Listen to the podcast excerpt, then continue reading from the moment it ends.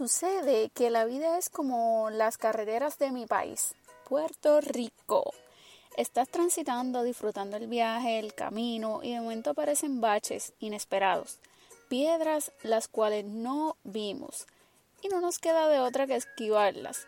Y en caso de que no se pueda esquivar, pues sufrimos momentáneamente, pero sin perder el enfoque que es obviamente disfrutar el camino. ¿Sabes algo? La sonrisa es el mejor antídoto para todos los males, contra cualquier problema que sobrevuele nuestra cabeza. Y estamos perdiendo esa costumbre, esa costumbre de sonreír, de devolverle una sonrisa a alguien, a cualquier persona. Puede que la estemos pasando regular, mal o en ocasiones muy mal, pero no perdamos las ganas de sonreír que seamos capaces de salir adelante, de levantarnos las veces que sea necesario.